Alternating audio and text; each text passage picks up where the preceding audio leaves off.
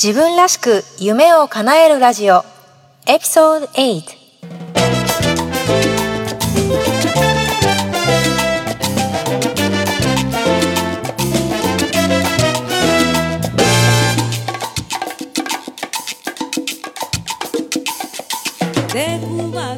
この番組は自分らしく人生をデザインすることをテーマにお送りしています。皆さんこんにちは。サンディエゴメイです。今日もアメリカはカリフォルニア州サンディエゴよりお届けしています、えいつも聞いてくださっている方本当にありがとうございます、えそれから今日初めてこの番組を聞いてくださるという方も、え Welcome and thank you え日本は冬真っ只中、え例年より寒いみたいです。すごく雪が降ってる地域もあるみたいですよね、えー私も暖かいサンディエゴに住んでいるんですが暑かったり寒かったりの連続だったのでひどい風邪をひいてしまって寝込んでました妊婦って赤ちゃんを守るために免疫力が高まるのかなと思ってたんですが実は体の中にある異物、まあ、赤ちゃんのことなんですけどを守るために免疫力が落ちてしまうらしいんです。まあそんなわけでものすごいひどい風邪をひいてしまって1ヶ月近くひどい状態にいました。だけど病気になったからこそ回復した時の喜びってすごく大きいですしまた新しく見える景色とか感謝の気持ちとかありますよね。まあそんなわけで今日は冬にちなんで、えー人生の冬をうまく乗り越える3つの方法ということでお送りしたいと思うんですけれどもその前に、えーこの番組のタイトル「自分らしく夢を叶える」この自分らしくっていうところどうしたら自分らしく夢を叶えられるのか。自分らしく自分の人生をデザインして形作っていけるのか。っていうことなんですけれども、やっぱりまず最初のステップっていうのは自分を知ることだと思うんですね。自分がどんな人なのかわからないようであれば自分らしくいることって難しいと思いませんか？光も闇も含めてまずは自分を知ること、とっても大事だと思います。そんなわけで、まず本題に入る前に、えーチェックインと言って、えー今自分がどういう状況にあるのかっていうのを一緒に確認していけたらと思います。えー今日は6つの項目を選んでみたので、えーこれから言う6つの項目に対して、1から10、一番調子がいいときは10、そうじゃないときは1で答えてみてください。まず1番。あなたの体や体調の調子はどうですか？体調はもちろんですけど、自分の体に対する、まあ、自分の考え方とか気持ち、そんなのも探ってみてください。1から10ですね。2番。あなたの仕事やキャリアについての感じは1から10で言うとどうですか？3番、家族や友人との人間関係はどうですか ?4 番、あなたの住環境、住まいに対する思いはどうですか ?5 番、精神的な部分、スピリチュアルな部分についてはどうですか？体は元気でも心も元気ですか？6番、最後です。お金やファイナンスに対するあなたの気持ちはどうですか？以上、えー6つの項目紹介してみました。どんな結果だったでしょう？一番点数が高かった項目はどれですか？そしてその理由は何でしょう？一方、一番点数が低かったジャンルはどれでしたか？そしてその理由は何だったでしょうか？ぜひ自分をよりよく知るためのツールとして使ってみてください。自分らしく夢を叶える。さて、本題に入っていこうと思うんですけれども、人生の冬をうまく乗り越える3つの方法と題してお送りしていきます。えー人は生きている限り壁や問題にぶつかるものだと思うんですよね。どんな立場の人であっても生きている限りこれは残念ながら避けることができないんですよね。ただその壁や問題をできるだけ早く軽やかに乗り越えられたらいいと思いませんか？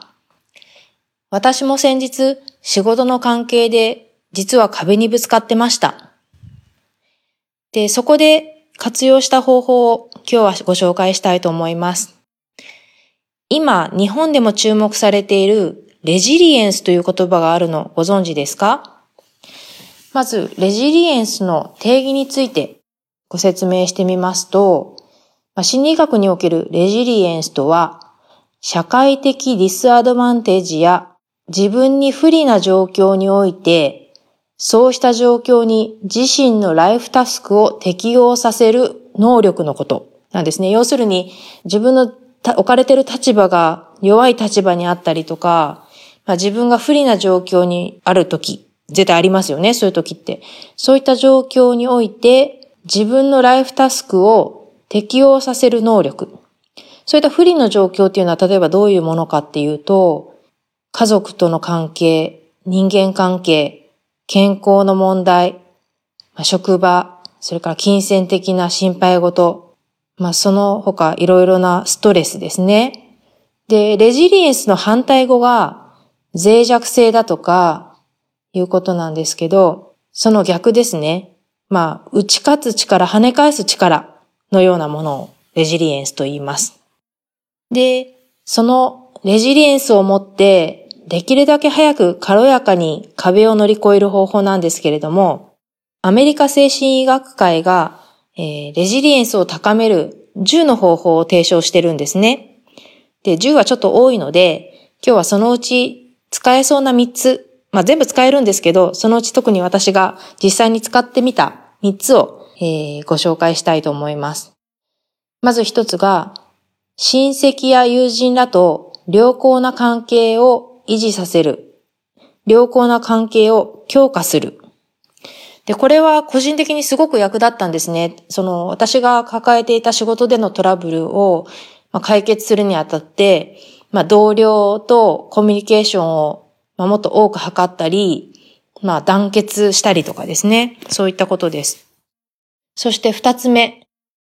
えー、危機やストレスに満ちた出来事でも、それを耐え難い問題として見ないようにする。これすごく面白いと思うんですよね。なんかそういった壁にぶつかってしまうと、もうそればっかり考えてしまったりとか、もうそれで頭がいっぱいになってしまって、なんかもう二度とここから出れないんじゃないかとか、もうそれが、それイコール自分なんだ、みたいな、そういった状況に陥ってしまうかもしれませんよね。でも実際、私たちの人生を振り返ってみると、これまであった問題とか壁っていうのは、もう過去のものになっていて、実は一時的なものでしかないんですよね。そういった事実にフォーカスを置いて、えー、これは耐え難い問題ではない。一時的なものだ。そして何とかなる。って思うっていうことですね。そして三つ目。希望的な見通しを維持し、良いことを期待し、希望を視覚化する。これもさっきのに似てるんですけども、希望を視覚化するっていうことで、まあ、きっとうまく解決すると信じて、ど、どういう状況に自分が行くのか、壁を越えた後の自分、すがすがしい自分を想像するっていうことなんですね。で、これは私自身、えー、実際に瞑想をして、まあ、メディテーションをして、そういったいい状況に自分を持っていくときに、すごく役立ちました。で、残りの7つですね、このレジリエンスを高める10の方法、すべてを知りたい方は、ウェブサイトで紹介したいと思うので、ぜひ見てみてください。で、実際我慢や忍耐力が強いられることってあると思うんですよね。確かに早く軽やかに脱出できるのが一番なんですけれども、まあ、実際の人生において、今すぐそれがどうしてもできない状況っていうのがありますよね。そんな時に、えー、まあ、瞑想をして、より良い状況をリアルにイメージしてっていうのが大事だと思うんですけども、私が今回の問題を乗り越えるにあたって、実は詩を作ってみたんですね。で、これがまた役に立ったので、ちょっとここで読んでみようと思います。私はタケノコ。私はタケノコ。冬のタケノコ。土の下で、雪の下で、春が来るのを待っている。私はタケノコ。小さなタケノコ。今すぐに飛び出したい気持ちを抑えて抑えて、春が来るのを待っている。春が来るまで力を貯めて貯めて、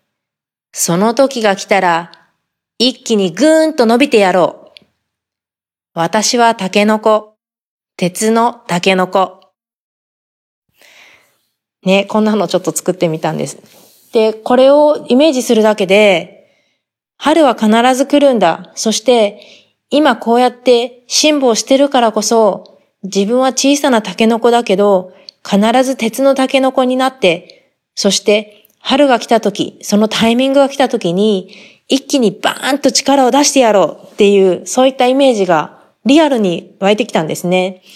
なんで、それが最近の私が経験したレジリエンスをうまく使う、えー、方法でした。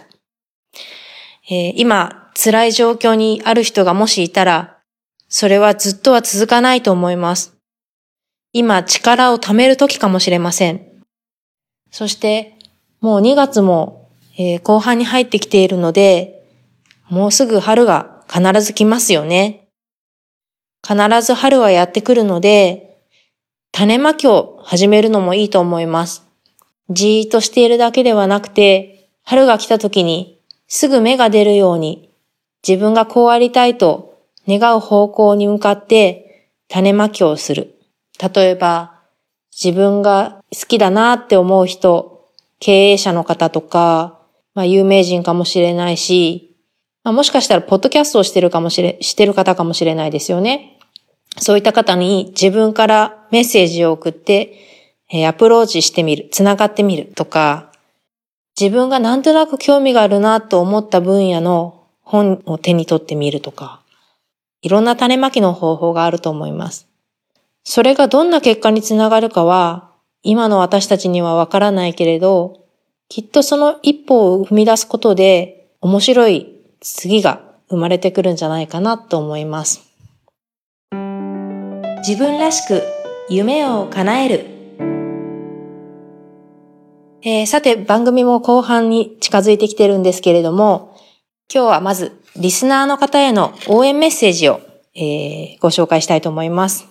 えー、日本にいるサトシさん、この番組聞いてくださってると思います。えいつも聞いてくださってありがとうございます。えサトシさんは、大学時代に、えサンディエゴに、え語学とビジネス留学をされていて、え今は日本の大企業に無事就職されて、え社会人生活を頑張ってらっしゃるんですけれども、いつかまたアメリカ、できればカリフォルニアに住んで働きたい、アメリカでのキャリアをつなげたいっていう気持ちがあるんですね。えー、そんなサトシさんに私からのメッセージは、夢は必ず叶います。諦めなければ必ず叶います。私もそうだったんですね。大学時代に訪れたサンディエゴが忘れられなくて、でも絶対諦めなかったんです。そして今、ここ自分が大好きなサンディエゴに10年住むことができています。ちゃんとお仕事もしています。なんで、サトシさんも夢は必ず叶うので、自分を信じて、そして同じ思いを持っている人や、すでに夢を叶える人とつながって、夢が叶う道を模索してください。応援しています。そして、もう一人、えー、メッセージをいただいたので、ここで、えー、ご紹介させていただきます。日本にいるエリさんからのメッセージです。元気な声をポッドキャストで拝聴しています。